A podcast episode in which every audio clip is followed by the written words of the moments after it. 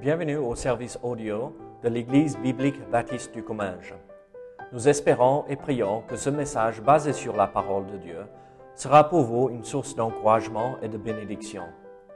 Si vous ne connaissez pas notre Église et que vous êtes dans notre région, nous vous invitons à venir à nos cultes qui ont lieu dans la ville de Saint-Gaudens, 3 rue Brisée, le dimanche matin à 10h30, ou l'étude biblique le mardi soir à 19h. Sinon, nous avons notre site internet ebbc.fr. Et maintenant, bonne écoute.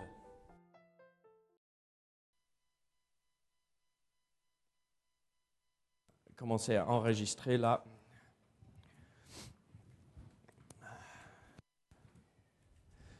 Très bien.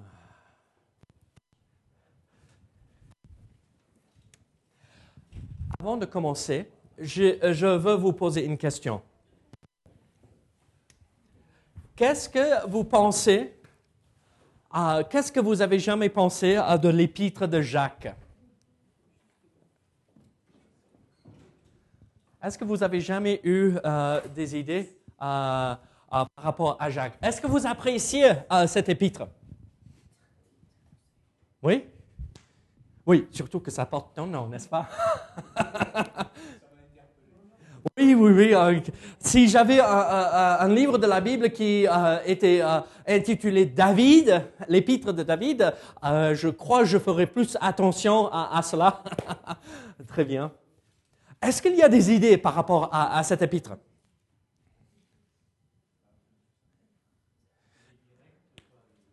Oui, très direct. Très bien. Oui, oui, oui. On voit quelqu'un qui a passé du temps dans cet épître. hein. Très, très direct dans euh, son approche là et dans sa façon de faire. Très bien. Vous savez, euh, est-ce que vous savez quelle est euh, la première lettre ou le premier livre du Nouveau Testament qui a été écrit? Est-ce que vous savez quel est le premier livre du Nouveau Testament qui a été écrit? Non. Bon, il faut dire que ça relate les premiers de l'Église, les actes des apôtres, mais quel est euh, le premier livre du Nouveau Testament qui a été écrit? Vous devriez avoir une astuce là. hein? Jacques, très bien, très bien. En fait, euh, très bien, très bien. En fait, l'épître de Jacques est euh, la première lettre ou le premier livre du Nouveau Testament qui a été écrit. Et donc, ça prédate toutes les autres. Et en fait, ce livre est tellement riche euh, de, de, de- En fait, on l'appelle très souvent euh, le proverbe du Nouveau Testament. Euh, euh, les proverbes du, Nou- du Nouveau Testament. Et en fait, nous voyons que c'est Jacques qui l'a écrit. Et euh, on voit, c'est qui, à qui a-t-il envoyé cet épître? Regardez le premier verset aux douze tribus. Et qui sont euh, qui est ces douze tribus? C'est le peuple juif, n'est-ce pas?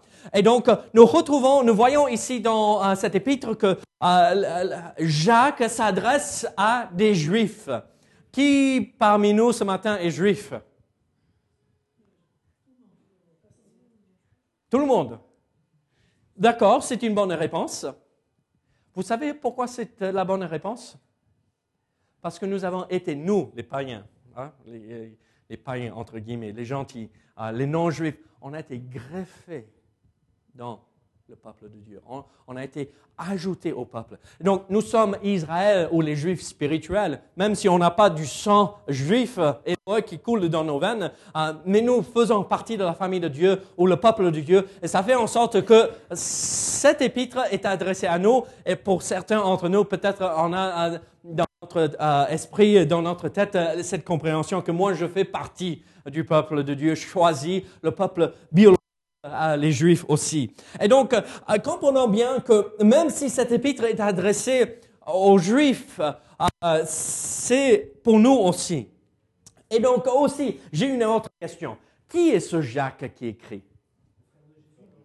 Le frère de Jésus, et plus spécifiquement euh, le demi-frère de Jésus, parce que euh, euh, le père de Jésus, c'est le Saint-Esprit, Dieu, euh, Dieu à lui-même. Et donc, euh, après, ce Jacques, c'est euh, euh, le fils de euh, Joseph et de Marie. Et donc, euh, nous comprenons bien que euh, ici, c'est le demi-frère ou le frère de, de Jésus. Et donc, en fait, il y a beaucoup de discussions. Euh, Peut-être vous n'étiez pas au courant de ceci, mais il y a beaucoup de discussions. Qui était ce Jacques? Et en fait, euh, il y a euh, plusieurs Jacques qui ont été nommés dans le Nouveau Testament, mais il y a à peu près quatre qu'on pourrait peut-être avoir l'idée, peut-être c'est ce Jacques-là.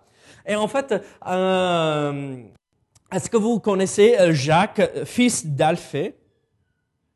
Est-ce que vous avez jamais entendu de Jacques, fils d'Alphée? D'accord. Euh, on voit que euh, il est dans, euh, il est présent dans cette liste des apôtres. euh, mais il est pratiquement inconnu. On ne, connaissait- on ne connaît pas grand-chose de Jacques, fils d'Alphée. Le fait que l'auteur puisse se désigner sous le nom de Jacques, sans y associer de titre euh, distinctif, indique qu'il était très connu à cette époque-là. Donc, euh, Jacques, fils d'Alphée, on ne le connaissait pas plus que cela. On voit qu'il est mentionné euh, là dans Matthieu chapitre 10, mais c'est tout. Donc, probablement, c'est pas ce Jacques. Il y a aussi euh, Jacques, le père de Judas. Est-ce que c'est le Judas Iscariote? Non, c'est un autre Judas, d'accord. Mais encore, on le retrouve en Matthieu 13, verset 55, ou, ah, pardon, euh, Luc chapitre 6, et, mais on ne connaît pas euh, grand-chose par rapport à lui. Il y a une euh, troisième possibilité, et là, ça entre dans des détails où ça pourrait être une possibilité, une vraie possibilité. Jacques, l'apôtre, l'apôtre Jacques, le fils de Zébédée, ah, le frère de Jean. Vous vous rappelez de lui? Et donc, euh, peut-être, peut-être c'est lui. Mais en tout cas, euh, nous comprenons et nous savons que Jacques, euh, l'apôtre, le fils de, Jean, pardon, le fils de Zébédée, le frère de Jean, qui est mentionné en Matthieu 4 pour la première fois, on sait qu'il est, il est, il est mort en- martyr en 44 après Jésus-Christ. Et donc, c'est trop tôt probablement pour que cette épître soit écrite à ce moment-là. Et donc, euh, on sait euh, à, travers euh, les actes des apôtres que Jacques, l'apôtre Jacques, a été martyrisé ou il, est mis à mort par Hérode. D'accord? Donc, il est mort assez tôt dans l'histoire de l'Église. Et donc, ça nous laisse Jacques, le frère de Jésus. Et en fait, pour moi, moi, je suis convaincu que c'est le demi-frère de notre Seigneur. Et on, le retrouve en Matthieu 13, euh, où on parle de lui, euh, ou les frères euh, de Jésus. On parle de lui encore en Galates chapitre 1, verset 19 encore. Et donc, euh, très tôt, euh, vous vous rendez compte que le- les frères de Jésus n'ont pas euh, reconnu Jésus comme le Messie pendant la vie de Jésus? Vous imaginez, vous avez un frère qui n'a... Bon, je peux les comprendre d'un côté, d'accord. Vous imaginez un, enfant dans la famille qui ne fait jamais de bêtises, qui marche droit, qui ne fait jamais d'erreur, et toi, de, ton côté, euh, pas exprès, mais euh, tu fais des bêtises, et maman et papa te corrigent, et, ton frère aîné est juste là, il ne dit rien parce qu'il est parfait, euh, il ne te taquine pas, il ne se moque pas de toi, mais toi, dans ton cœur, euh, en tant que pécheur, tu vois ça et tu te dis, mais il doit réfléchir exactement comme moi, donc il doit se moquer de moi dans son cœur. Et Jacques, euh, le deuxième, là, euh, le cadet, il était probablement frustré comme tous les autres frères et sœurs de Jésus, qui n'ont pas accepté Jésus comme sauveur avant qu'il ait été crucifié et ressuscité. Et alors, nous voyons que très tôt dans l'histoire de l'Église, Jacques vient au Seigneur. Et en fait, nous voyons à travers euh, des récits de la parole de Dieu que Jésus-Christ euh, s'est manifesté à Jacques spécifiquement pour lui annoncer qu'il était ressuscité aussi. Et donc, euh, nous comprenons que Jacques a eu une expérience très, très importante dans euh, sa vie, que Jésus, après sa résurrection, s'est manifesté à lui personnellement. Mais on voit que dans Jacques euh, chapitre 1, verset 1, qu'il ne mentionne pas cela. Très tôt dans l'histoire de l'Église, Jacques, le demi-frère euh, de Jésus, commence à prendre un rôle de plus en plus important. C'est lui, en fait, à la fin, qui devient le pasteur principal de l'Église euh, de Jérusalem. Les apôtres voyageaient à droite et à gauche. Ils avaient euh, d'autres responsabilités. Et au fur et à mesure, Jacques, qui était là, est témoin de tout ce que Jésus-Christ a fait tout au long, même s'il ne l'acceptait pas à l'époque, mais après il a accepté. Il est devenu, euh, il a pris de plus en plus d'autorité dans l'Église parce que c'est Dieu qui l'a euh, mis en place. Et Jacques est devenu le pasteur de l'Église de Jérusalem. Et on voit que Jacques était un homme sage. Jacques était un homme choisi de Dieu pour accomplir. Regardez ce premier verset avec moi, Jacques chapitre 1, euh, verset 1. Jacques chapitre 1, verset 1. La Bible dit ici dans ce verset, Jacques, serviteur de Dieu et du Seigneur Jésus-Christ, aux douze tribus qui sont dans la dispersion. Salut. Prions ensemble. Seigneur, je prie que nous puissions euh, comprendre ce passage que nous allons euh, regarder ensemble ce matin. Seigneur, je prie que euh, les vérités que nous voyons ici puissent nous encourager dans notre vie, qui est parfois difficile. Seigneur, ces épreuves que nous vivons parfois sont très compliquées. Donc, Seigneur, aide-nous. Au nom de Jésus. Amen. Ici, l'apôtre Jacques, toujours dans l'introduction de ce, euh, cet épître, ce livre du Nouveau Testament, nous voyons que c'est Jacques, le serviteur de Dieu et du Seigneur Jésus-Christ. Et il adresse euh, cette lettre aux douze euh, tribus, donc au peuple juif. Et quand il commence, il dit Jacques, serviteur de Dieu. En fait, l'idée de ce mot serviteur, c'est euh, pas juste un serviteur que moi, euh, tu m'as embauché, je reçois un salaire euh, et je fais le service dans la maison. je suis intendant de la maison. Non, ici ce mot serviteur de Dieu et du Seigneur Jésus-Christ, ça veut dire je suis esclave de Dieu. Et donc, au lieu de, euh, de se vanter de sa position, euh, je suis le frère de Jésus, ou moi je suis le grand pasteur de l'église de Jérusalem, la seule église à l'époque. Hein. Euh, bon, la première église, à, à, à l'époque de, l'écrit, de cet épître, il y en avait plusieurs. Mais la première église qui a jamais vu le jour, moi je suis le pasteur là, il dit non, non, non, non. Moi je suis l'esclave de Dieu et du Seigneur Jésus-Christ. D'abord, nous voyons que Jacques a l'intention de, comment dirais-je, commencer cet épître avec une bonne attitude, l'attitude d'humilité. Et ça nous témoigne de comment nous, nous devrions avoir cette même attitude, rester humble. Et donc, Jacques s'adresse aux Juifs. Et il écrit cet épître vers, euh, probablement vers, euh, entre 60 et 62 après Jésus-Christ. Parce que nous voyons et nous comprenons euh, qu'il euh, est mort vers 64 après Jésus-Christ. Et donc, euh, c'est l'historien juif. Vous connaissez le grand historien juif? Oui Joseph Josephus, Joseph.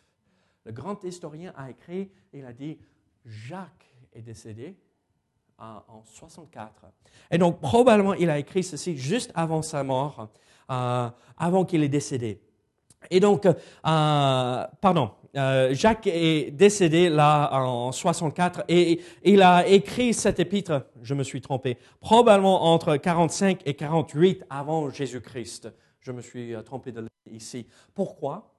Parce qu'on ne voit aucune mention du conseil euh, concile qui a eu lieu à Jérusalem. Vous rappelez, certains enseignaient, euh, si on veut être converti, il faut euh, respecter la loi de Moïse, il faut être circoncis et tout cela. Et Jacques présidait ce concile, mais il n'est pas mentionné ici dans cet épître. Et donc probablement, il a écrit cet épître juste avant cela, avant ce concile, et pas avant qu'il est décédé. Et donc, c'est très tôt dans la vie de l'Église.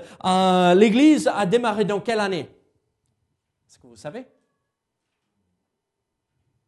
C'est quand que Christ est mort? Quelle année?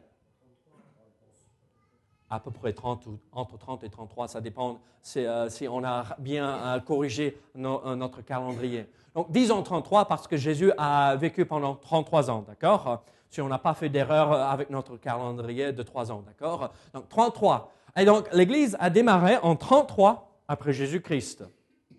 D'accord? Et cet épître est écrit juste une petite dizaine d'années après. Et donc, l'Église commence à prendre forme. Mais vous vous rappelez de ce qui s'est passé à l'époque? Beaucoup de persécutions, beaucoup d'épreuves, beaucoup euh, de choses difficiles à vivre parce que les Juifs euh, qui se convertissaient n'étaient plus acceptés par les Juifs et euh, les Romains regardaient ça comme une secte du, judaïsme. Ils n'étaient pas acceptés, par les Romains et ils n'étaient pas acceptés par les Juifs. Et donc ils étaient une classe à part et ça très dur. Et donc Jacques écrit cette lettre à ces douze tribus qui ont été dispersées dans le monde entier euh, diaspora, euh, vous connaissez ce terme, euh, éparpillé dans le monde entier à cause de la persécution. Et regardez, il dit, moi je suis l'esclave de Dieu et du Seigneur Jésus-Christ aux douze tribus qui sont dans la dispersion. Salut. Il dit, vous êtes dans la souffrance parce que vous êtes dispersés dans le monde entier. Vous vivez des choses difficiles. Vous n'êtes pas là dans le promis. Vous êtes dispersés et dit salut.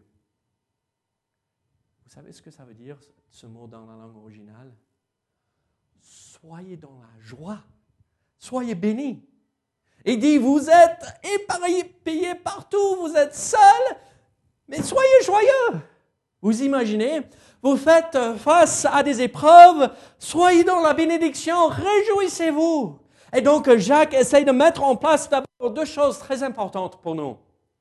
Nous sommes serviteurs, nous sommes esclaves de Dieu. Le mot là, euh, doulos dans le grec, c'est euh, euh, un mot qui veut dire on est esclave, on est né dans l'esclavage. C'est pas l'autre terme qu'on est prêt et on est obligé d'entrer dans l'esclavage, mais nous sommes nés. On ne connaît pas autre chose que l'esclavage. Et nous, nous entrons, nous devenons des serviteurs de Dieu quand nous sommes nés de nouveau. Et donc il dit à ces douze tribus, soyez des serviteurs, servez le Seigneur et soyez dans la joie malgré les épreuves que vous, avez dans votre vie. Nous voyons que Jacques ici utilise, euh, euh, il se rapproche même euh, du serment sur la montagne. En fait, nous avons des liens euh, très proches avec euh, euh, Matthieu chapitre 5 et 6 et 7, avec le sermon sur la montagne que Jésus-Christ a donné là. Et on retrouve les mêmes idées ici en Jacques. Et en fait, Francis a dit que Jacques est, très très direct dans son approche aussi. Il est, il, ne tourne pas autour du pot. Hein. c'est comme ça. Moi, j'aime bien ça. Hein. C'est comme ça. C'est facile. Vous savez, connaissez combien de versets il y a? Il fallait que moi je le retrouve aussi. Hein. Ah, euh, il y a 108 euh, versets dans l'épître de Jacques, dans ton épître, Jacques. 108. 108 versets. Vous savez combien d'impératifs il y en a? Il y a 54. Donc, l'équivalent, chaque deux versets, euh, Jacques dit, faites ceci, ne faites pas ça, faites ceci, donc, si vous avez l'impression que pendant cette série de messages, je vous dis, et, faites ça, ne faites pas ça, faites ça, ne faites pas ça, c'est pas moi, d'accord? C'est Jacques qui l'a dit. c'est pas de ma faute. C'est lui qui a choisi de faire comme ça. Mais moi, je trouve que c'est bien. Et regardez, ces, croyants passés par des moments difficiles, ils n'avaient pas le temps de gâcher pour tourner autour du pot. Ils avaient besoin d'entendre, il faut faire comme cela. Il faut agir comme ceci. Il faut avoir cette mentalité. Il faut agir comme cela. Et parfois, nous aussi, il faut mettre de côté tout, ce dialogue et comprendre qu'est-ce que Dieu veut.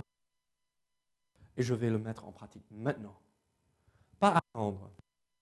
Et donc, ce matin, euh, dans les premiers versets que nous allons voir, les premiers onze versets que nous allons voir ensemble, nous voyons que Jacques a pour l'intention de commencer avec cet esprit dans son cœur, je suis serviteur et je dois être dans la joie malgré les épreuves, malgré le fait que nous passons par des moments difficiles. Et donc, c'est ça ce que nous devrions avoir aussi. Et ça, c'est, le résumé de toute cette épître. Je suis serviteur et je suis dans la joie. Et en fait, la façon d'exprimer ces deux idées, c'est euh, de cette épître en fait, la foi en action. Si nous ne sommes pas dans la joie dans le Seigneur Jésus-Christ, nous n'allons jamais mettre notre foi en action. Si nous ne sommes pas serviteurs de Dieu, nous n'avons pas la foi alors. que la foi en action, c'est le résumé de ceci. Servir Dieu et être dans la joie. Mais ma question pour nous, c'est comment pouvons-nous accomplir cela?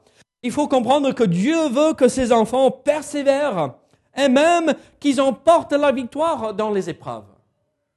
Parfois, on a l'impression que euh, oh, mais Dieu veut que je passe par cela et je dois supporter ceci. Et euh, on ne pense pas à la victoire. Et en fait, Dieu veut que nous passions par ces épreuves parfois. Il permet ces épreuves, mais dans, euh, dans le plan de Dieu, c'est pas juste je les oblige de passer par les épreuves, mais il veut que nous emportions la victoire dans ces épreuves. Peut-être vous, vous passez par des moments difficiles et euh, tout le monde, si vous me regardez, et vous dites, oui, je passe par les épreuves, tout le monde devrait euh, cogner la tête. Nous passons tous par des épreuves, n'est-ce pas? Dieu veut que vous ayez la victoire dans ces moments difficiles. Il le veut. Il ne veut pas que nous vivions dans la défaite. Mais le problème, c'est que nous, très souvent, nous avons l'impression, Dieu, Dieu m'a abandonné ici dans cette épreuve, qu'est-ce que je fais? Mais Dieu veut que nous persévérons, que nous continuons dans euh, ces épreuves et que même nous emportions la victoire. Mais comment?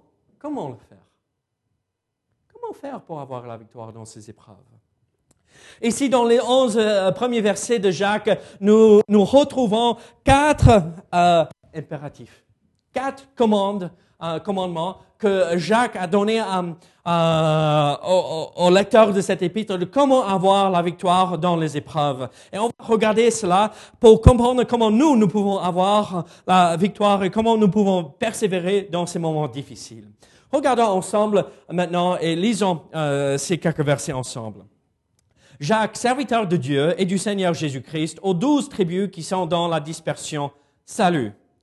Mes frères, regardez comme un sujet de joie complète les diverses épreuves auxquelles vous pouvez être exposés, sachant que l'épreuve de votre foi produit la patience. Mais il faut que la patience, euh, accomplisse parfaitement son œuvre, afin que vous soyez parfaits et accomplis sans faillir en rien. Si quelqu'un d'entre vous manque de sagesse, qu'il la demande à Dieu, qui donne à tous simplement et sans reproche, et elle lui sera donnée. Mais qu'il la demande avec foi, sans douter, car celui qui doute est semblable au flot de la mer, agité par le vent et poussé de côté à d'autres et d'autres. Qu'un tel homme ne s'imagine pas qu'il recevra quelque chose du Seigneur. C'est un homme irrésolu, inconstant dans toutes ses voies, que le frère de condition humble se glorifie de son élévation, que le riche, au contraire, se glorifie de son humiliation, car il passera comme la fleur de l'herbe. Le soleil s'est levé avec sa chaleur ardente, il a desséché l'herbe, sa fleur est tombée, et la beauté de son aspect a disparu. Ainsi, le riche se flétrira dans ses entreprises. Nous voyons ici euh, cette première euh, partie de chapitre 1 de cet épître. Nous voyons ici que l'apôtre, euh, bon, l'apôtre, on peut l'apôtre, le pasteur de l'église de Jérusalem nous donne euh, quatre façons ou quatre euh, vérités qu'il faut qu'on mette en pratique dans notre vie pour que nous puissions emporter la victoire et persévérer dans ces souffrances. Regardez les versets 1 à 3 encore. Regardez, je sais qu'on n'a pas vu quatre impératifs dans la langue française ici, dans notre traduction. Mais dans la langue originale, euh, on a beaucoup plus, on a euh, cinq ou six impératifs en fait dans la langue originale. Mais la traduction nous a obligés de tourner les phrases différentes. Et donc, on va regarder euh, aux quatre commandements que Jacques nous a donnés. Mais regardez, le premier se retrouve dans les versets 2 à 3, en fait. Mes frères, regardez. Bon, ça c'est quoi? Un impératif, n'est-ce pas? Regardez. Et c'est un commandement, c'est un ordre. Regardez comme un sujet de joie complète les diverses épreuves auxquelles vous pouvez être exposés, sachant que l'épreuve de votre foi produit la patience. Ici, la première chose que nous voyons euh, qu'il faut avoir dans notre vie, si nous allons persévérer dans ces moments difficiles, si nous allons emporter la victoire, c'est qu'il faut regarder ou considérer euh, ces épreuves différentes auxquelles nous pouvons être exposés comme un sujet de joie. En fait, le résumé ou l'explication de cela, c'est il faut avoir une attitude de joie. Une attitude de joie. Et vous êtes en train de me regarder avec des yeux euh, gros comme ça, mais quoi, David? Être dans la joie quand je passe par l'épreuve? Mais c'est n'importe quoi ça. Mais euh, tu as perdu la boule là, c'est pas possible. Être joyeux dans les souffrances, c'est exactement ça. C'est exactement ça. Je ne parle pas du bonheur. J'aime bien le mot bonheur, et peut-être pour vous les Français, vous, pour nous les étrangers, on voit bonheur, et ça résume parfaitement ce que le monde décrit comme la joie. Bonne, une bonne heure. Ça dure et ça dépend sur les circonstances, cette heure que nous venons de passer. C'est basé sur les circonstances.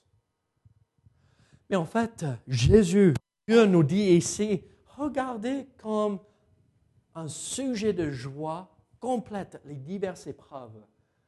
Et en fait, ne basez pas votre joie et votre bonheur sur les circonstances. Regardez au Seigneur Jésus-Christ. Soyez dans la joie parce qu'il vous a sauvé, il vous a arraché des conséquences de, vos péchés. Euh, il vous a arraché d'une éternité passée en enfer. Il vous a sauvé et on peut avoir la joie dans ces moments-là. Ça ne veut pas dire qu'on n'est pas triste de temps à autre.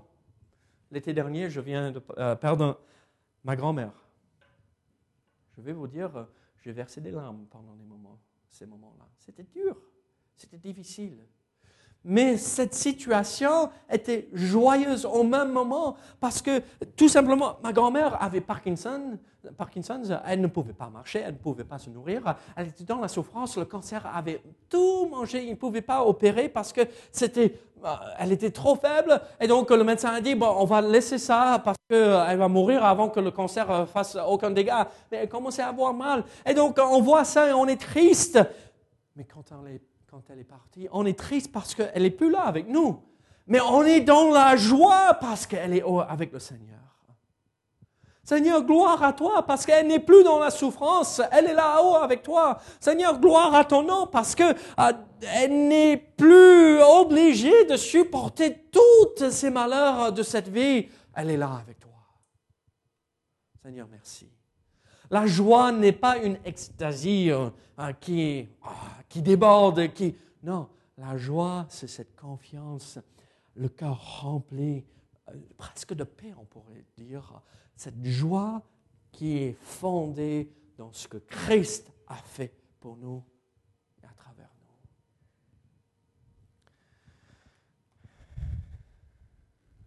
Vous savez, Jacques comprenait bien que ce n'était pas une réaction normale, avoir la joie quand nous faisons face aux épreuves. C'est pourquoi il a utilisé cet impératif, parce que la joie n'est pas la réponse humaine naturelle au sein des épreuves. Il dit, c'est pas que il faut avoir la joie, mais regardez, regardez ce qu'il dit un sujet de joie complète. Il y a beaucoup de discussions. Qu'est-ce que ça veut dire une joie complète? Est-ce que c'est une joie pure, une joie sans mélange, une joie totale? Qu'est-ce que ça veut dire une joie complète? Et moi, je dirais tout.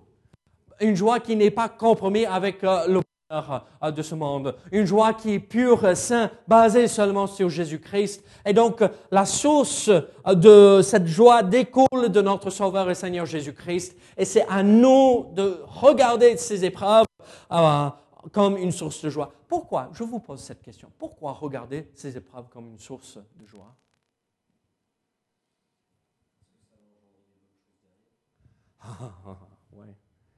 Regardez ce que euh, Joseph a dit. Vous aviez médité euh, de me faire du mal. Dieu l'a changé en bien pour accomplir ce qui arrive aujourd'hui, pour sauver la vie à un peuple nombreux. Les mauvaises, c'était mauvais, c'était mal, c'était méchant, c'était même péché ce que les frères de Joseph ont fait. Mais Dieu a dit, ah, le cœur corrompu de l'homme, je vais le prendre, je vais prendre cela, ce qu'ils font, et je vais former en quelque chose de bien. Regardez, peut-être vous avez vécu quelque chose de très mauvais dans votre vie. Moi, je vais être franc avec vous. Je suis passé par un moment très difficile quand j'étais un ado. J'ai fracturé mon dos en trois endroits. Je ne pouvais pas marcher pendant un bon moment. Je ne pouvais pas me lever. J'étais dans un fauteuil roulant pendant un bon moment. Mais après un an, le Seigneur a permis que je commence, bon, après six mois, vraiment, et, mais un an, enfin, je pouvais me débrouiller seul sans, sans souci. C'était dur. Mais vous savez quoi? Le Seigneur s'est servi de cela pour me reprendre, pour m'empêcher d'aller trop loin dans certaines choses dans ma vie, ne pas m'éloigner de lui. Vous savez quoi? Peut-être vous êtes en train de passer quelque chose qui est mauvais dans votre vie, qui n'est pas quelque chose de très glorieux, de très joyeux, mais le Seigneur se sert de ces choses-là pour accomplir sa volonté sainte. Ce n'est pas comme il veut euh, cela, mais il permet que ces choses nous arrivent pour qu'il puisse prendre tout cela et le transformer en quelque chose de bien. Nous connaissons tous ce verset-là dans Romains chapitre 8, verset 28. Regardez, nous savons du reste que toute chose concourt au bien de ceux qui aiment Dieu, de ceux qui sont appelés selon son dessein. Ici, l'apôtre euh, Jacques dit, c'est quand ces choses diverses vous tombent dessus. C'est pas que peut-être ça va vous arriver, hein, mais euh, euh, regardez comme un sujet de joie complète de diverses épreuves auxquelles vous pouvez être exposé, sachant que l'épreuve de votre foi produit la patience. Ici, nous voyons, c'est pas que Jacques dit, peut-être vous allez vivre un moment difficile, peut-être vous allez passer par un moment compliqué. On ne sait pas. Non, il dit, non, quand vous passez, c'est sûr, c'est sûr que nous allons tous passer par des moments difficiles. Et donc, ne soyons pas et déstabilisé par cela. Et aussi, il dit euh, diverses. Euh, c'est un mot qu'on pourrait traduire euh, multicolore. Euh, ça veut dire, ça peut être des soucis dans la famille. Ça peut être des soucis sur le lieu de travail, ça peut être des soucis dans, vis-à-vis au niveau de notre santé, ça peut être des soucis avec des, des amis. On ne sait pas. Ça peut venir de tout part, partout. Mais regardons cela comme une source de joie. Pourquoi? Regardez verset 3. Sachant que l'épreuve de votre foi produit la patience. Est-ce que vous connaissez ce que ça veut dire la patience?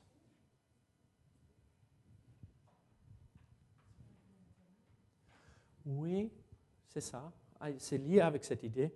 La patience, on pourrait euh, le traduire aussi endurance, si on veut euh, rester avec les mots euh, euh, sportifs. En fait, le mot est un mot composé. C'est une préposition avec un verbe.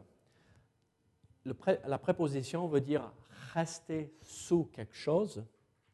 pardon, sous quelque chose, et le verbe, c'est rester.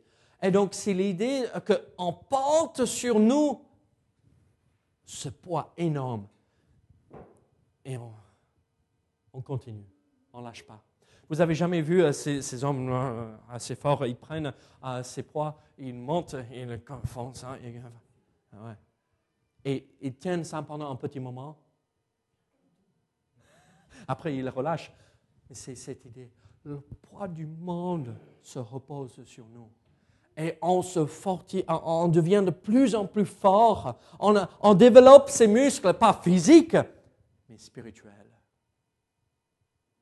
C'est ça ce que Gaël a mentionné, parce que ça nous apporte des bonnes choses plus tard. Ça développe nos muscles spirituels. comme ça, quand une autre épreuve arrive, nous tombe dessus. En fait, euh, l'idée ici, euh, sachant que l'épreuve de votre foi produit euh, la patience, diverses épreuves auxquelles vous pouvez être exposés, c'est l'idée que ça nous tombe dessus.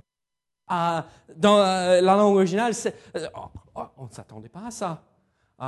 oh, wow! Et ça nous tombe dessus, on attrape et on reste là. Dieu nous fortifie, il nous rend de plus en plus forts et on peut faire face à cela. On n'abandonne pas. Et donc, ce premier commandement que nous regardons ici, c'est regarder à ces épreuves comme une source de joie. Donc, ayons une attitude de joie quand nous faisons face à ces épreuves, pas parce qu'on veut passer par ces épreuves, mais parce que Dieu va nous permettre de grandir dans notre foi, d'élever notre foi et apprendre la patience ou l'endurance, supporter ces souffrances. Supporter longtemps, hein. Parfois, il faut supporter longtemps. Deuxième chose que nous, voyons, euh, nous voyons ici, euh, comment euh, persévérer jusqu'à la fin, comment pas abandonner, c'est en, verset 4. Regardez. Il faut que la patience accomplisse parfaitement son œuvre, afin que vous soyez parfaits et accomplis, sans faillir en rien. Ici, nous voyons l'idée, c'est que il faut que la patience accomplisse. En fait, euh, dans l'original, c'est celle la place. Permettez que la patience accomplisse son œuvre parfaite. Permettez que la patience accomplisse. Et donc ici, nous voyons une attitude de soumission au Seigneur, ce que tu veux. Je te cède la place, je permets que tu agisses dans ma vie selon ta volonté parfaite. Et donc, c'est une attitude de soumission alors ici que nous voyons. Vous savez, euh, il n'est pas facile, quand nous passons par des épreuves, la première chose que nous voulons faire, c'est débarrasser de cette épreuve, n'est-ce pas? Seigneur, aide-moi. j'ai mal à la tête, euh, qu'est-ce que je vais faire en, premier? La première chose que je vais faire, vous pouvez imaginer, qu'est-ce que, Je vais prendre un cachet d'oliprane. Hein? Ou je vais trouver un autre moyen pour soulager l'épreuve. Euh, on réagit de la même façon dans notre vie. Mais vous savez quoi? Parfois, c'est pas ça ce que Dieu veut. Euh, parfois, Dieu permet que ces épreuves durent pendant un petit moment. Quand nous faisons face à ces problèmes, euh, il faut dire, Seigneur, que ta volonté se fasse. Pas la mienne, que ta volonté. Regardez ce que l'apôtre Paul a dit dans 2 Corinthiens chapitre 12, verset 8 à 10 c'est merveilleux ce qu'il dit. Regardez 2 Corinthiens chapitre 12, verset 8 à 10. Trois fois j'ai prié le Seigneur de l'éloigner de moi. Il m'a dit, ma grâce te suffit, car ma puissance s'accomplit dans la faiblesse. Je me glorifierai donc bien plus volontiers de mes faiblesses afin que la puissance de Christ repose sur moi. C'est pourquoi je me plais dans les faiblesses, dans les outrages, dans les calamités, dans les persécutions, dans les détresses pour Christ, car quand je suis faible, c'est alors que je suis fort. Ça, c'est une bonne attitude, Seigneur. Pas ma volonté. Moi, je veux que tu enlèves cette euh, épine. Euh, je ne veux pas passer par cela, mais Seigneur, toi, toi, Seigneur, ce que tu veux, Seigneur. Quelle est l'épreuve que vous vivez dans votre vie aujourd'hui? Et vous criez vers le Seigneur, Seigneur, bien plus que trois fois. Hein? Seigneur, enlève ça de ma vie. Et c'est mauvais, c'est mal, il faut l'enlever. Seigneur, fais en sorte que ça disparaisse de ma vie. Et le Seigneur répond, pas maintenant. Pas avant que tu apprennes ce que je veux te montrer.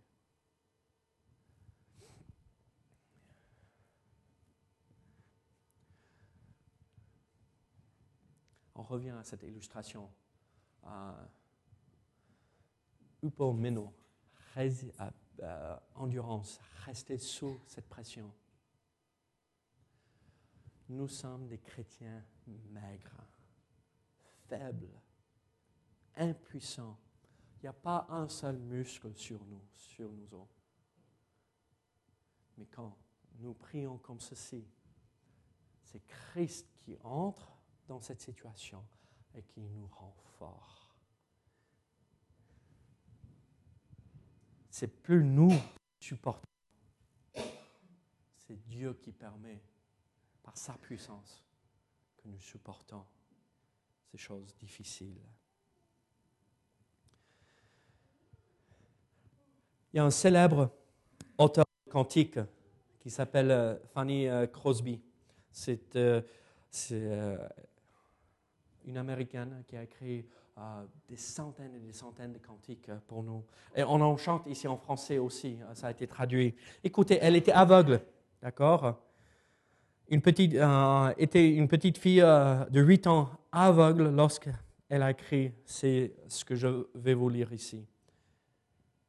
Oh, combien je suis heureuse. Bien que je ne puisse pas voir, dans ce monde, je suis résolue à être satisfaite. Je savoure tant de bénédictions, choses que les autres ne font pas. Pleurer et euh, soupirer parce que je suis aveugle, cela, je ne peux ni ne veux accepter sa situation. Seigneur, je suis soumis à ta volonté. Aide-moi à accepter. On revient à Jacques maintenant. Donc nous voyons en, versets 2 et 3, il faut regarder comme une source de joie de ces épreuves. Il faut avoir cette attitude de soumission, Seigneur, ta volonté, pas la mienne. Mais en versets 5 à 8 euh, de Jacques, nous voyons troisième vérité, troisième commandement. Regardez, si quelqu'un euh, d'entre vous manque de sagesse, qu'il la demande à Dieu, qui donne à tous simplement et sans reproche, et elle lui sera donnée, mais qu'il la demande avec foi, sans douter, car celui qui doute est semblable au flot de la mer, agité par le vent et poussé de côté et d'autre. Qu'un tel homme ne s'imagine pas qu'il recevra quelque chose du Seigneur. C'est un homme irrésolu, inconstant dans toutes ses voies. Quel est euh, euh, ce commandement que nous voyons ici Si quelqu'un d'entre vous manque de sagesse, qu'il la demande? L'impératif, le, commandement de Jacques ici, demandez à Dieu de la sagesse. Et donc, c'est cette attitude, je sais que j'ai besoin de foi, de sagesse, et donc j'ai une attitude de foi. Si je demande, Dieu va me, va me la donner. Dieu va me donner la sagesse si je demande. Et donc, c'est cette attitude de confiance, esprit de, euh, euh, de, de, de foi en Dieu qui va nous donner tout ce qu'il nous faut pour persévérer dans cela. On va faire vite ici parce que le temps nous échappe, mais prenez bien, ici, Dieu ne reproche pas euh, simplement sans reproche. Il ne réprimande pas quelqu'un parce qu'il manque de sagesse. L'idée ici, quand nous passons par des épreuves, il faut beaucoup de sagesse. Francis, dans ta vie, est-ce que tu sais toujours comment réagir Non. Bruno hein, Moi non plus. Je me lève le matin et euh, je me dis, mais Seigneur, je ne sais pas ce que je vais faire hein, dans cette situation. Donne-moi de la sagesse. Et ici, Dieu nous dit, mais c'est normal, cherchez ma face, demandez pour, afin que je vous donne ma sagesse pour que vous saviez comment réagir. Et donc, Dieu ne dit pas, ah, mais vous êtes trop simple d'esprit parce que vous ne comprenez pas comment réagir dans cette situation. Non, il dit, demandez et je vous donne. Et c'est cette attitude, je vais demander avec foi, sans crainte que Dieu va me corriger. Regardez le verset 6, mais qu'il la demande avec foi. Vous savez ce que nous faisons la plupart du temps, les chrétiens, Seigneur, aide-moi, et après on fait en sorte que ah, ça dépend entièrement sur moi. Mais c'est bien, d'un côté.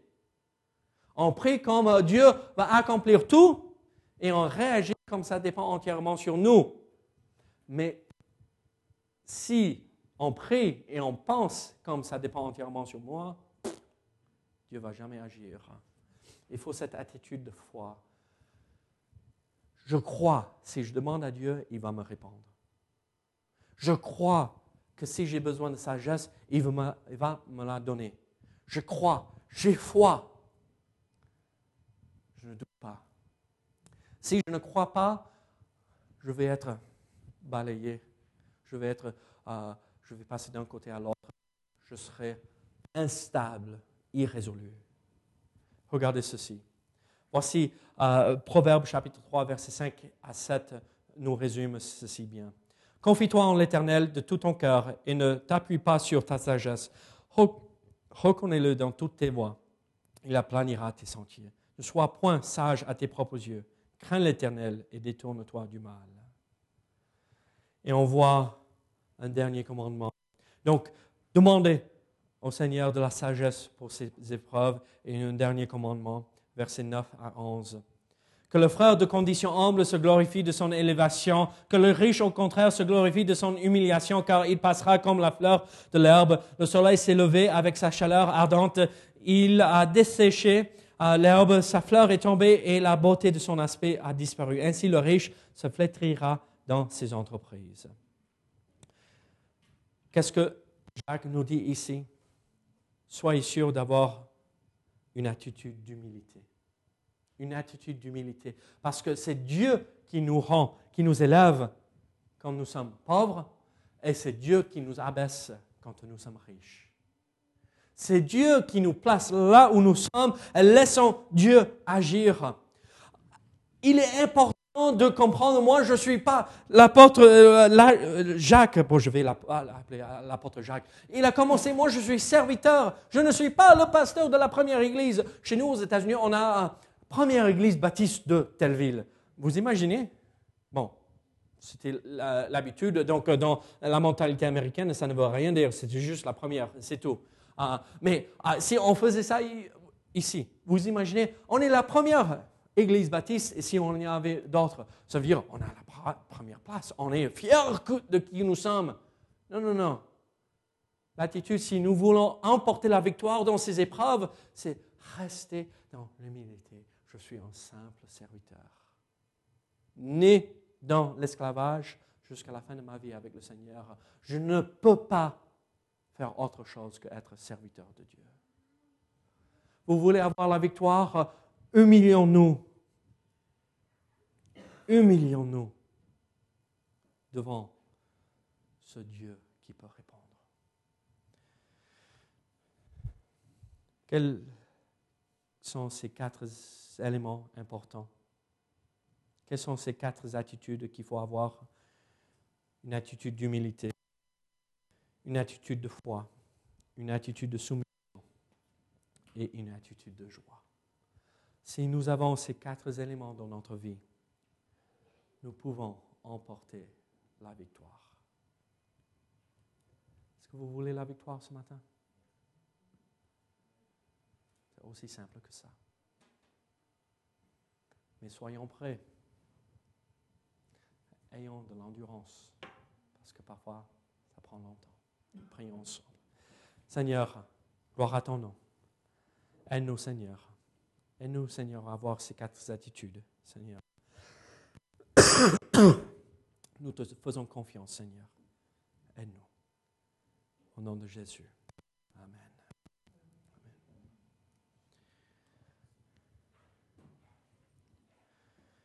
Que le Seigneur euh, vous encourage. N'oubliez pas, soyez sûr que vous êtes là euh, pour dimanche prochain avec euh, le culte avec le groupe de jeunes. Euh, soyez nombreux, hein, parce que. C'est la première fois qu'ils font ceci. Euh, on est la première église où ils vont sortir, euh, faire la prédication, faire la musique. Donc, on veut être le plus nombreux possible pour les encourager. Comme ça, ils ne sont pas découragés pour la prochaine église. Donc, soyez sûr que vous invitez le plus de monde possible. D'accord? Oui, voilà. que le Seigneur vous bénisse et vous encourage. Et merci de votre attention ce matin soyez sûr de persévérer. Très bien.